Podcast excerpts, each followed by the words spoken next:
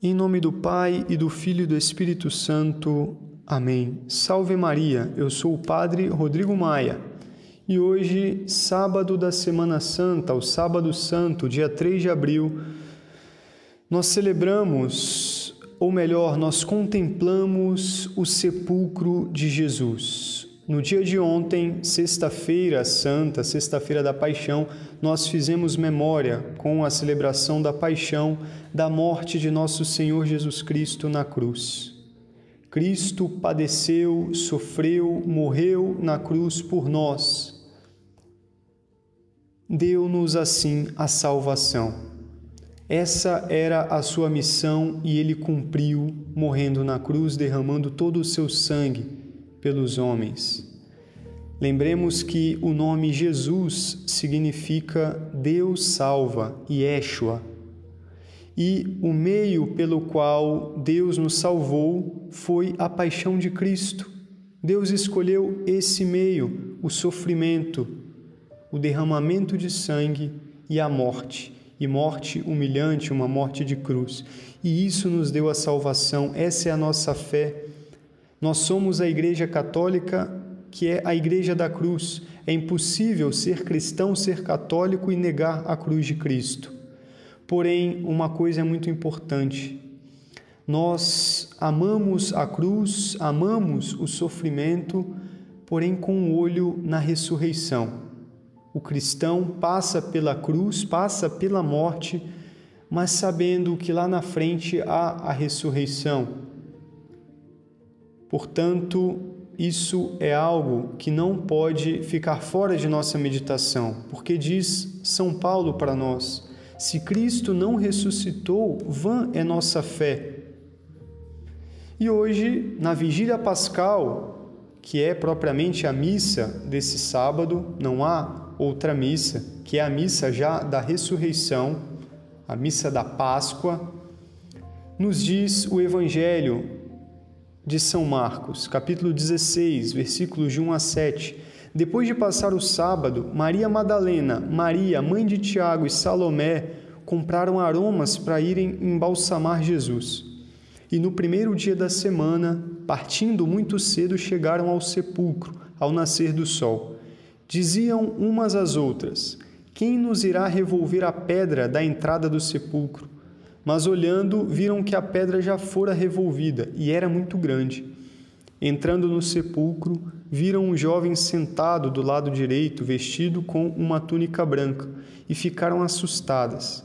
Mas ele disse-lhes: Não vos assusteis. Procurais a Jesus de Nazaré, o crucificado? Ressuscitou, não está aqui. Vede o lugar onde o tinham depositado. Agora, ide, ao dizer, ide dizer aos seus discípulos e a Pedro que ele vai adiante de vós para Galiléia. Lá o vereis como vos disse. Palavra da salvação. Portanto, o evangelho que será lido na missa da vigília é o evangelho da ressurreição. A quem procurais ressuscitou. E eis que tudo então se faz novo. Cristo ressuscitou. Nós fomos libertos da morte, fomos libertos da escravidão do pecado.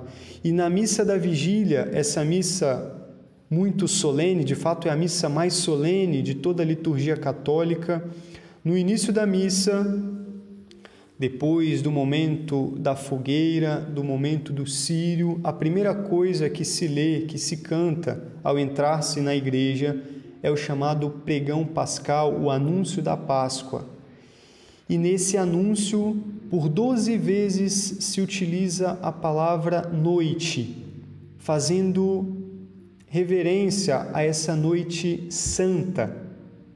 São várias as vezes em que se canta a noite. Eis a noite que arranca ao mundo corrompido, cego pelo mal, os que hoje em toda a terra puseram a sua fé no Cristo noite em que os devolve a graça e os introduz na comunhão dos santos.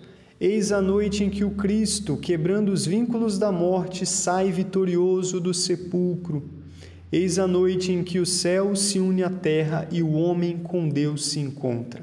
Vejam como é bonito esse hino, veja como são bonitas essas verdades. Essa noite, a noite da ressurreição, é a noite da libertação. A partir daí, o homem teve acesso novamente ao céu.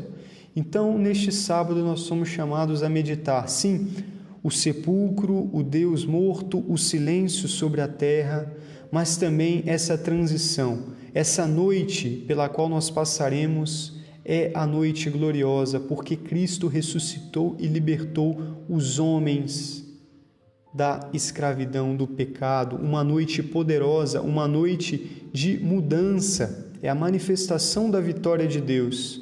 Ele que diz: Faço novas todas as coisas.